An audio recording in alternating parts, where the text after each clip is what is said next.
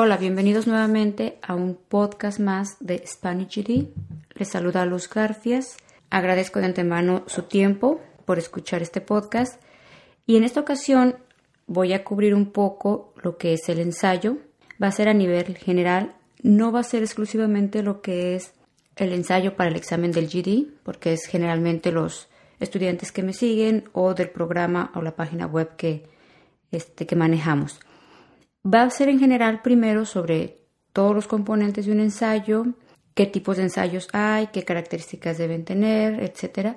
Y después, quizás la semana que entra, grabe lo que es el ensayo o las características del ensayo para el examen del GD y las respuestas cortas, porque no solo es un ensayo, también hay que escribir en el examen de ciencias y sociales.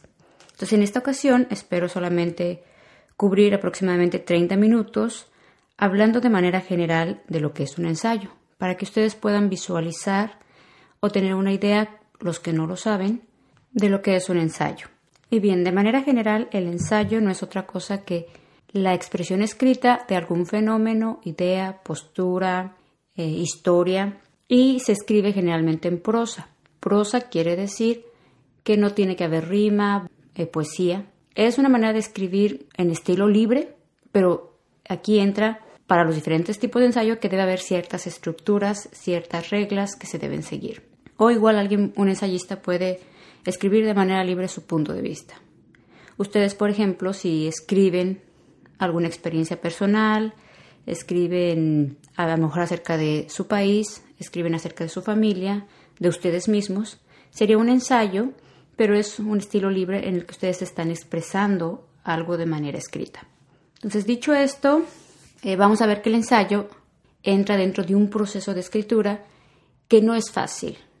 para algunos sí tienen la facilidad de escribir de manera fluida, expresar sus ideas y lo hacen con armonía, con fluidez.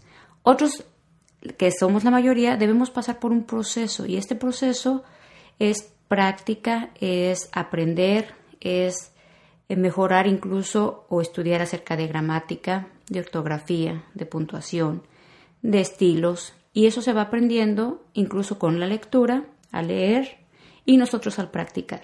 Entonces, dentro de este proceso de escritura vamos a ver varios pasos.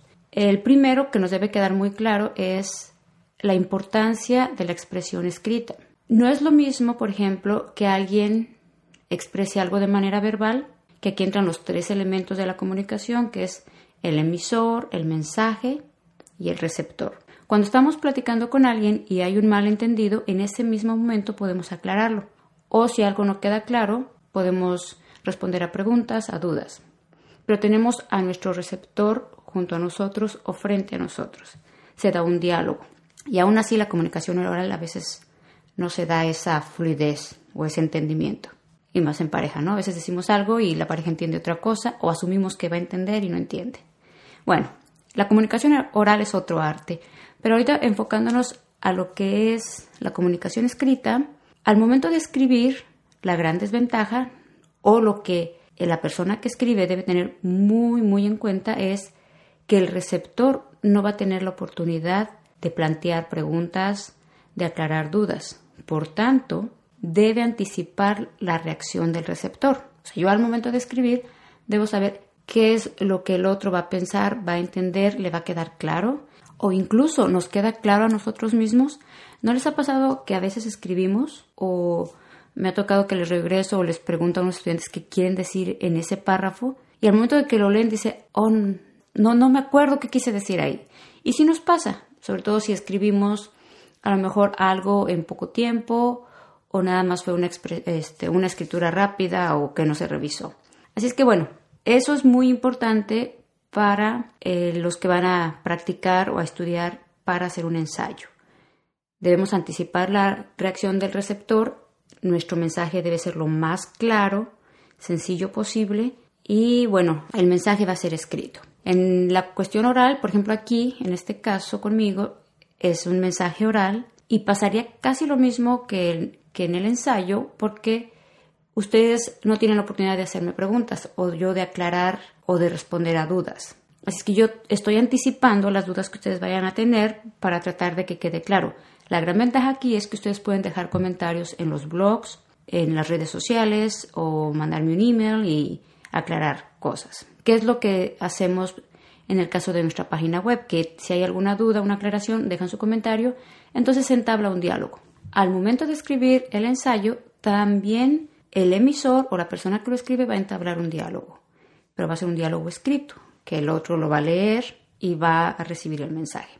Dentro de este proceso, la persona que escribe su ensayo debe tener muy claro qué información debe dar o qué información quiere dar, qué mensaje, qué enfoque va a tener, cuál va a ser su idea principal o cuál es el objetivo de escribir esto. Por ejemplo, si ustedes van a hablar de su pueblo natal, de describirlo, de cómo era, o a lo mejor de antecedentes históricos del pueblo, tiene que ver cuál va a ser su idea principal.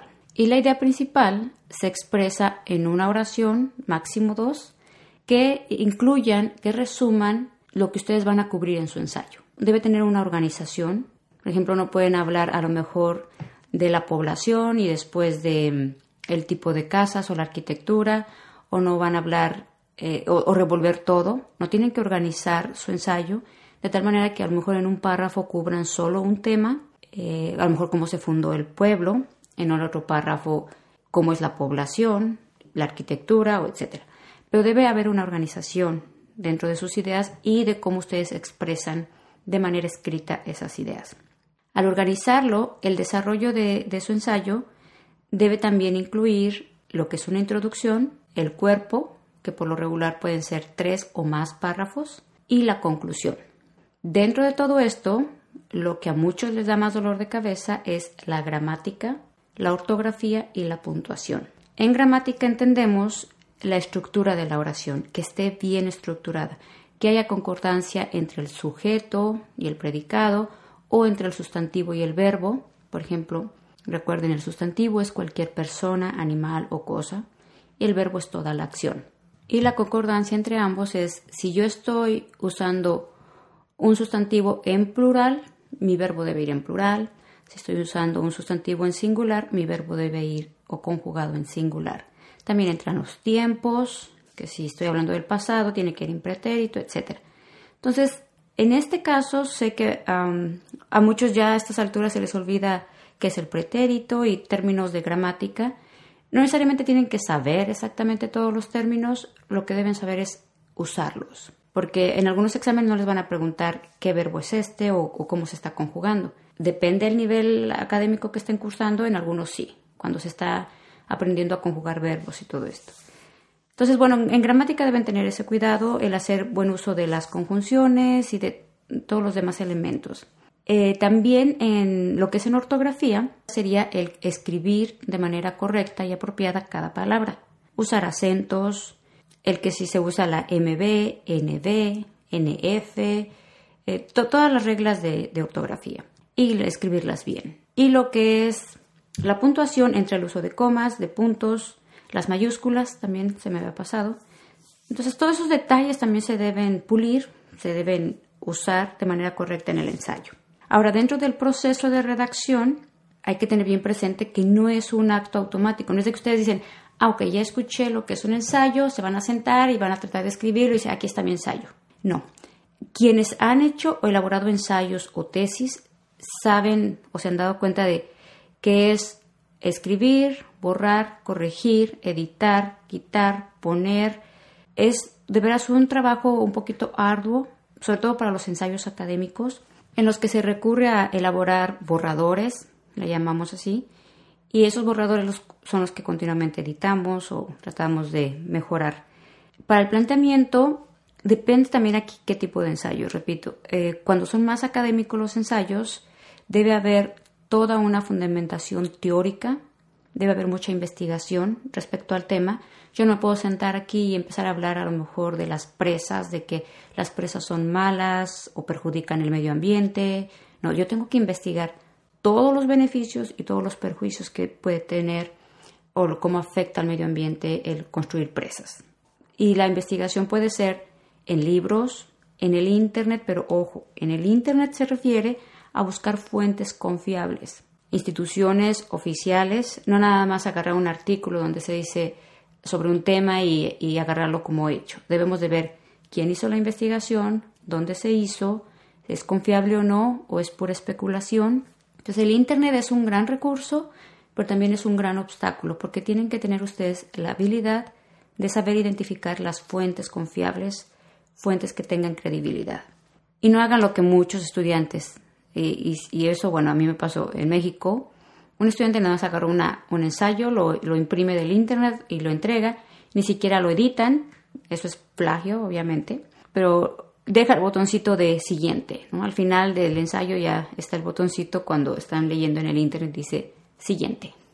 ¿no? Dejan ahí todo este, sin editar todas las fotos o los botones que salen en la pantalla del, del internet. Si es muy, muy delicado eso, entonces tienen que tener cuidado qué fuentes usan, dar crédito a, las fuentes, a los documentos.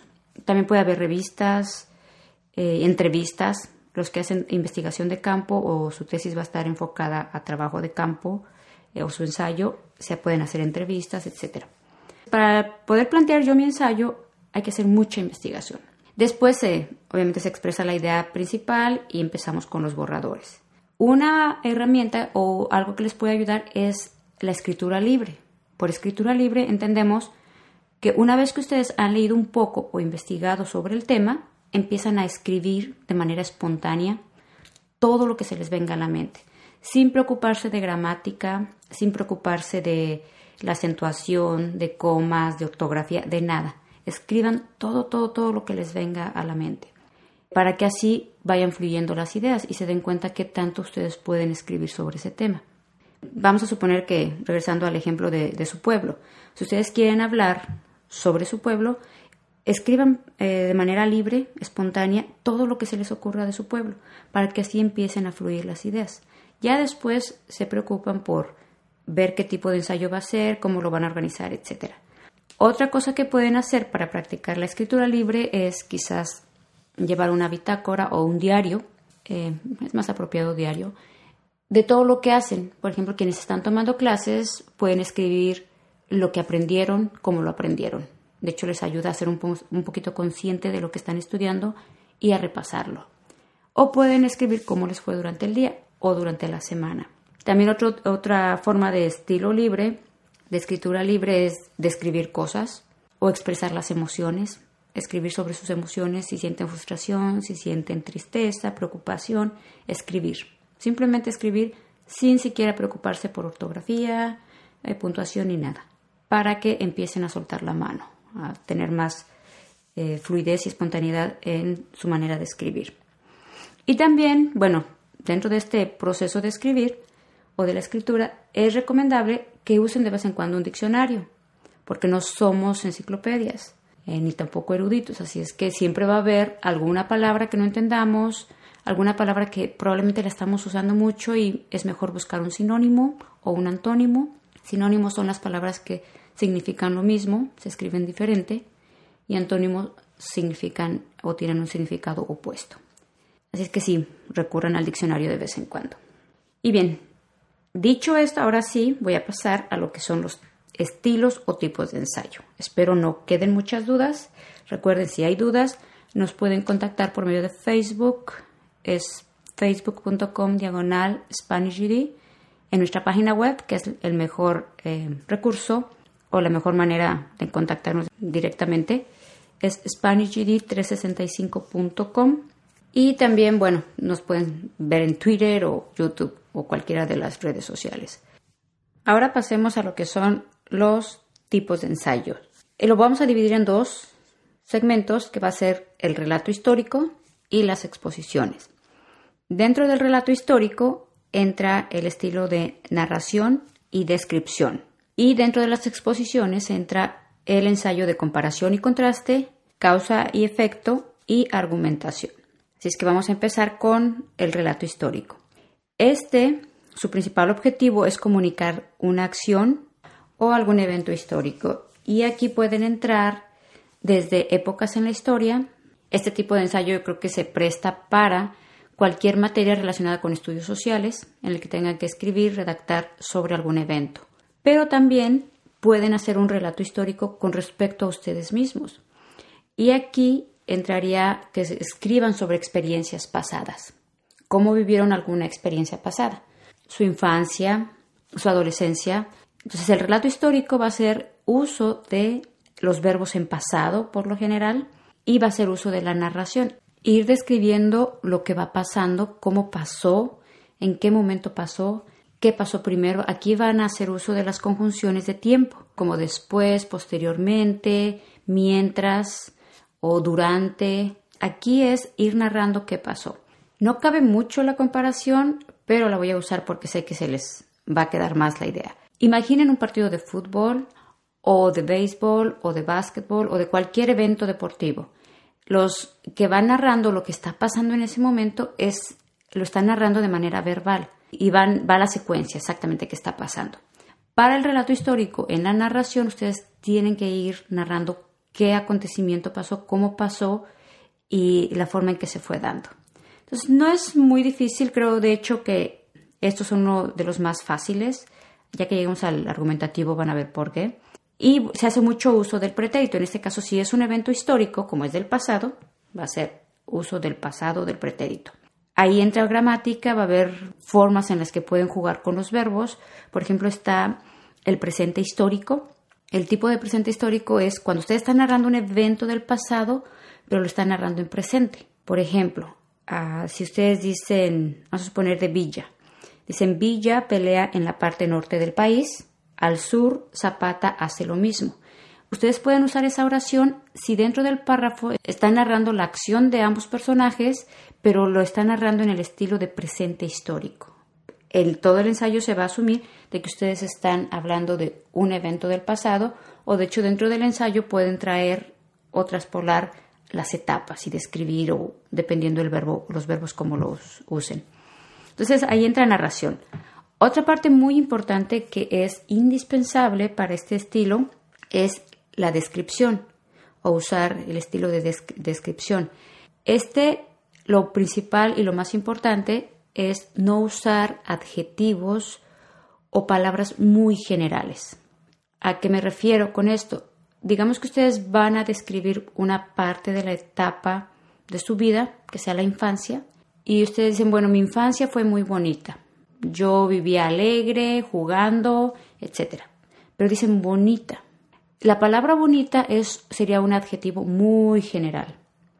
Estamos muy acostumbrados a usar adjetivos muy generales, pero aquí la descripción le debe servir al lector como fotografía, que al momento de que la persona que lee su ensayo pueda ir dibujando en su mente todos los detalles que ustedes les le están describiendo, todos los detalles que ustedes mencionan.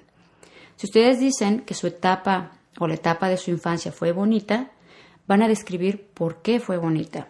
De hecho, hay un video que, si tienen oportunidad, revísenlo, está en el canal de YouTube, también en la página, no me acuerdo bajo qué artículo, pero ahí recuerdo que un señor escribió cuando iba, escribió unas oraciones, era un ejercicio de redacción, y él escribió acerca de que le gustaba andar en bicicleta.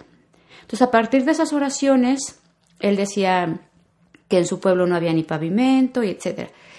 Me gustó mucho porque después hicimos un párrafo, eh, de hecho se los voy a mencionar, déjenme lo, lo busco y se, les voy a leer las oraciones primero y cómo terminó el párrafo para que vean cómo entra aquí o la importancia de describir con detalle algo, porque lo van a poder visualizar.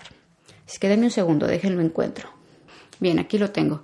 Este señor que escribió estas tres oraciones, yo creo que llegaba, iba tirándole a los 60 años, no estoy segura de su edad, pero era un señor ya grande y escribió tres oraciones. Una dice, una experiencia bonita para mí fue aprender a usar mi bicicleta. La otra, la oración 2 dice, mi bici estaba vieja. La oración 3, las calles no tenían pavimento. Ahora, al usar la descripción, incorporando adjetivos, conjunciones y más elementos, el párrafo quedó así. Una experiencia bonita fue aprender a usar mi bicicleta y me gustó tanto que me convertí en un as al volante. Era tan divertido y emocionante que la adrenalina recorría mi cuerpo mientras esquivaba baches, piedras y hasta animales. A pesar de que mi bicicleta estaba vieja, despintada y con los rines medios chuecos, nada impedía que recorriera como rayo las calles de mi pueblo. que en aquellos tiempos no tenían ni pavimento. Y termina el párrafo. Pero aquí les, doy, les leo este ejemplo porque me gusta de que solo había tres oraciones y a partir de ahí vinieron las ideas y pudimos construir lo que es un párrafo. Eh, a eso se refiere la descripción, que den detalles, que hagan que el lector visualice lo que está sucediendo. Por ejemplo, ahorita que leí el párrafo, muchos a lo mejor se imaginaban los baches, muchos pudieron visualizar, estoy segura, las, las calles sin pavimento, la bicicleta despintada y con los rines medio chuecos. Entonces, a eso se refiere la descripción. Les digo, aquí depende el tipo de ensayo. Aquí estamos hablando de un ensayo a lo mejor un poco informal o en el aspecto de hablar de una experiencia personal, que no es un ensayo académico. Quizás si hablan de algún acontecimiento en la historia en el que tienen que leer, investigar, leer acerca de los personajes, todo eso, ese sería un ensayo un poco más académico. Pero a eso se refiere con la descripción. Entonces, tienen que ver cómo o hasta dónde pueden ustedes describir. Les repito, no hay que usar adjetivos muy generales. Los siguientes ah, estilos de ensayo dentro de lo que es la exposición son el de comparación y contraste, causa y efecto y argumentación. Estos tipos de ensayo van a requerir una escritura un poco más académica de un enfoque delimitado. Delimitado quiere decir que ustedes deben delimitar su tema. Vamos a suponer que van a hablar del pueblo. Bueno, si va a ser más académico, a lo mejor el pueblo no va a entrar, pero para que quede un poco claro de que qué es delimitar el tema. Si ustedes quieren hablar en general de un pueblo o de la ciudad, si quisieran hablar de toda la ciudad y de todo el pueblo es imposible. Deben delimitarlo. Delimitarlo quiere decir de qué específicamente vas a hablar. Del servicio de drenaje, que es de mala calidad, de las calles quizás que no están este, no las pavimentan seguido o que tienen muchos baches, del servicio de agua, probablemente de los servicios de luz, de qué aspecto específicamente quieres hablar.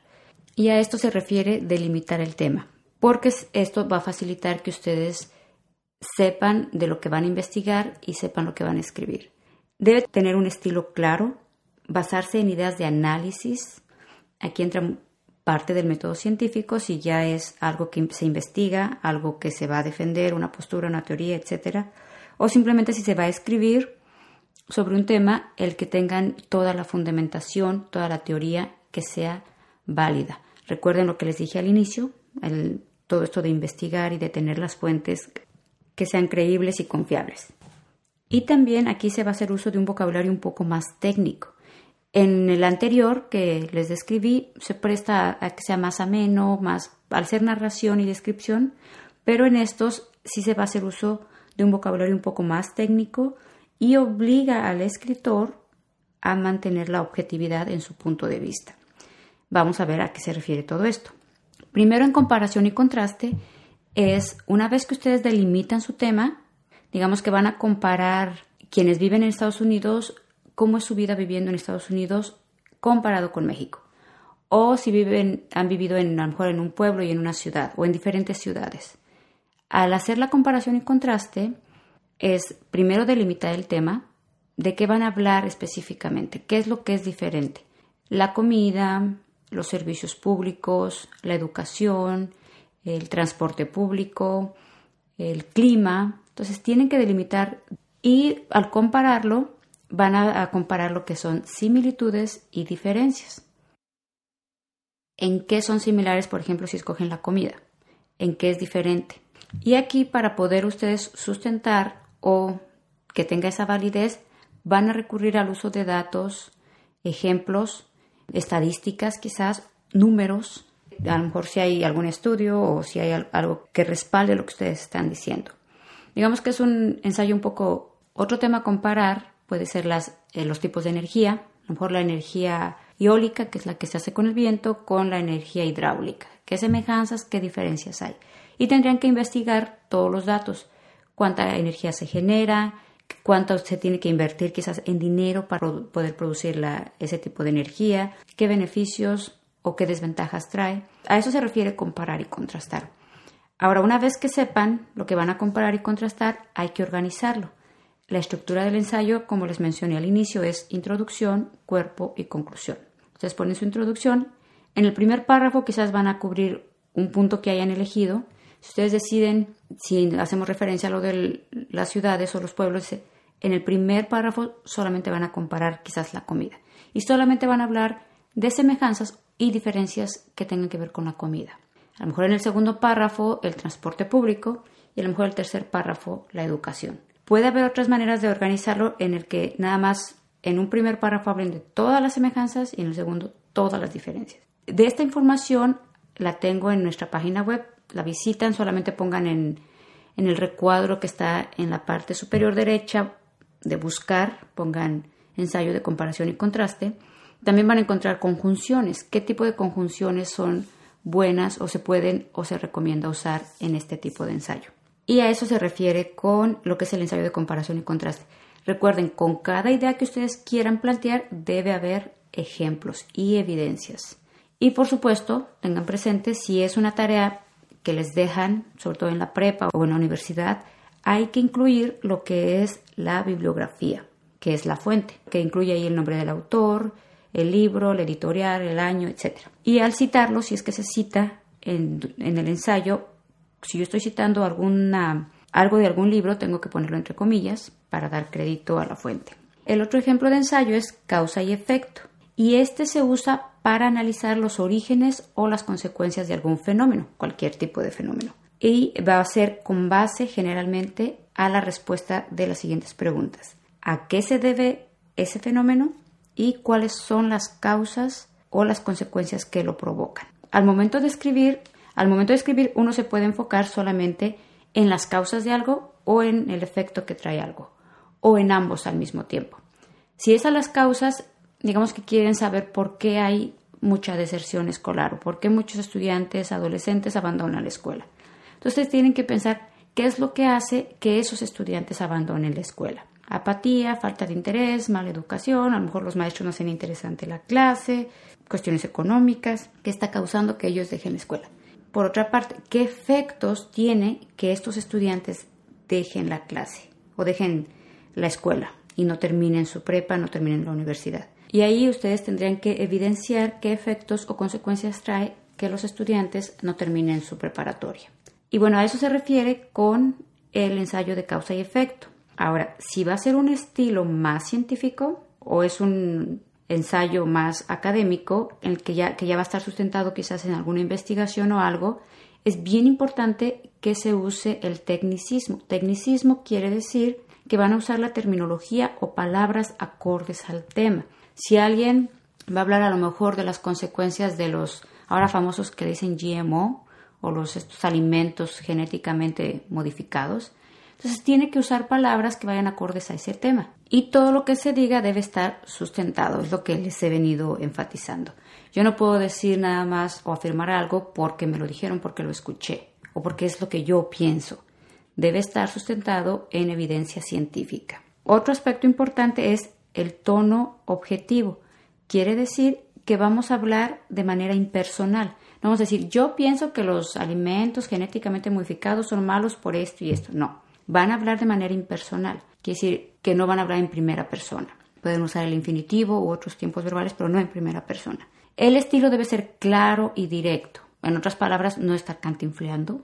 Los de México van a saber a lo que me refiero.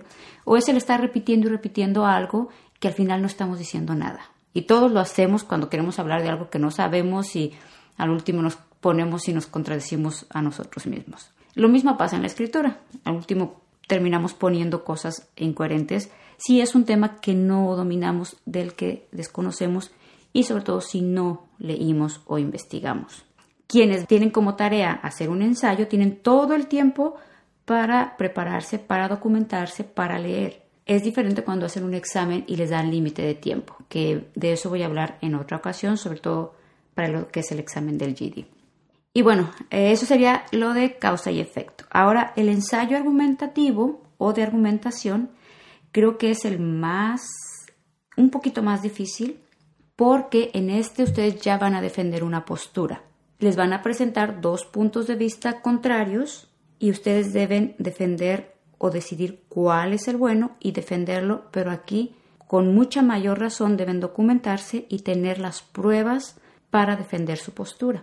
Así es que para este ensayo ustedes deben de expresar su posición o su postura de manera clara y concisa en forma de aserción y usando técnicas para argumentar que su postura es la mejor, que su postura es la correcta y defenderla. Aserción quiere decir afirmar o aseverar algo que se da por cierto. Eh, ahí tendrían ustedes que redactar con ese estilo y basarse en la evidencia lógica y concreta. También en este punto, como se los mencioné muy al inicio, hay que anticipar, sobre todo en este ensayo, hay que anticipar la reacción del lector. Y como los temas generalmente de argumentación van a ser controversiales, porque quiere decir que yo tengo una postura y el otro tiene otra, entonces ustedes deben defender su postura, el tema va a ser controversial, por tanto deben presentar la evidencia y estar bien fundamentada. La parte importante de la que les estaba mencionando es que necesitan anticipar todo lo que el otro les va a contradecir, decir, no, tú no tienes razón por esto, tú tienes razón por esto otro. Pero como estamos hablando de un ensayo escrito, no va a haber tiempo ni oportunidad de ese diálogo. Por tanto, ustedes van a, van a, van a recurrir a lo que es la concesión. Quiere decir, ok, tú tienes razón en esto, esto y esto. Sin embargo, está esto otro. Ahí ustedes, al momento de redactar, deben usar esa parte de la concesión. Es ceder o darle crédito, reconocer los puntos a favor que tiene la otra postura, obviamente sin presentarlo de tal manera que dice, ah, bueno, pues si él, si él está diciendo que el otro tiene la razón, no en ese aspecto, sino reconocer que hay algunos puntos a favor, pero, y aquí viene la refutación. La refutación va a ser, ya que yo le doy la concesión o le digo, ok, tú tienes razón en esto, la refutación va a ser, sin embargo, hay que considerar esto y esto y esto y otro. Es más o menos el vaivén de lo que es el ensayo argumentativo. Este es muy importante el no hacer afirmaciones de acuerdo a mi punto de vista o lo que yo creo que está bien. Sí sabemos que nuestro punto de vista es importante y cada quien de acuerdo, como dicen, cada quien hablamos como nos va en la feria, entonces a lo mejor yo voy a defender una postura porque yo lo viví, porque yo lo experimenté. Pero si mi postura no está apoyada científicamente y yo no tengo evidencias y las puedo probar, no puedo mencionarlo. Pero si por otra parte yo presento una evidencia y aparte tengo una experiencia personal que respalde o sustente esa evidencia, quizás lo pueda mencionar dependiendo qué tipo de ensayo sea. O, si es más formal o si nada más se trata de escribir para un examen. Y bueno, a eso se refiere el ensayo argumentativo. Creo que es uno de los más difíciles porque sí requiere, si no dominio completo del tema, sí requiere mucha investigación y conocimiento para poder yo hablar de algo, porque yo no voy a hablar de algo que no conozco, de algo que no sé, de algo de lo que no estoy informada y no puedo ni siquiera emitir una, una opinión. Así es que es muy importante, obviamente, eh, estar familiarizado con el tema, investigar, leer. En este caso, para los estudiantes del GD o de incluso del Ceneval, creo que en el Ceneval también los ponen a escribir un ensayo. No estoy familiarizada con los temas que les dan a ellos, pero para los estudiantes del GD, el nuevo examen, a ustedes les dan la información al momento del examen y no es muy extensa porque asumen que ustedes están familiarizados con temas aparentemente cotidianos y que ustedes van a poder escribir sobre esos temas. Si es que no hay como recurran a la lectura, recurran a leer todos los días para que se familiaricen con todo tipo de temas. Quiere decir que puedan hablar a lo mejor de algún tema relacionado con ciencias, con sociales o con cualquier otro tipo de opinión. Otra cosa que se me pasó mencionarles es el que ustedes al momento de escribir sus ensayos van a poder recurrir o deben en algún momento recurrir a lo que es la parafrasis, que consiste en expresar o escribir sobre la idea o la postura de algún autor sin citarlo literalmente. Literalmente quiere decir copiar el texto tal cual como está en el libro o como lo mencionó, pero lo que se va a hacer es expresar esa cita pero con nuestras propias palabras le podemos decir parafrasear. Eh, así es que hagan ejercicios de parafrasear porque, por ejemplo, en el caso del GD no los van a dejar que copien nada. Si ven, usted, eh, si ven que ustedes copian una oración completa o un párrafo, no está permitido en el ensayo, tienen que parafrasear, expresarlo todo con sus propias palabras. Bien, ahora sí, creo que sería todo. Me despido. Muchas gracias a todos los que les han dado like a la página de Facebook. También nos pueden seguir en twitter.com diagonal SpanishGD. Estamos aquí en SoundCloud y en otras redes sociales, pero visiten nuestra página web. Les repito, es SpanishGD365.com. Quiero hacer un agradecimiento muy, muy, muy especial a las personas que han hecho una donación a nuestra página web. Les recuerdo, eh, esa página no pertenece a ningún colegio no pertenece a ninguna organización social, no recibimos dinero eh, de ninguna institución gubernamental ni de ningún colegio. Todos los gastos corren por mi cuenta y bueno, ahora eh, afortunadamente ha habido como cinco personas, voy a incluir sus nombres en la sección de acerca de nosotros, que han contribuido con algo, con un donativo, no importa la cantidad, lo importante es que han contribuido y estoy muy muy agradecida con ellos. Si hay alguien que considera que este trabajo que estamos haciendo es importante y puede ayudar, los invitamos y agradecemos infinitamente su contribución, su colaboración. Y si alguno de ustedes está interesado en contribuir con algún pequeño donativo, lo pueden hacer directamente desde la página web. En la parte superior está el botoncito que dice donar. Entonces ahí todo va a ser bienvenido, créanlo, muy bienvenido. Así es que bueno, ya me despido, quedo a sus órdenes. Mi nombre es Luz Garfias Cualquier duda, comentario, ya saben cómo contactarme.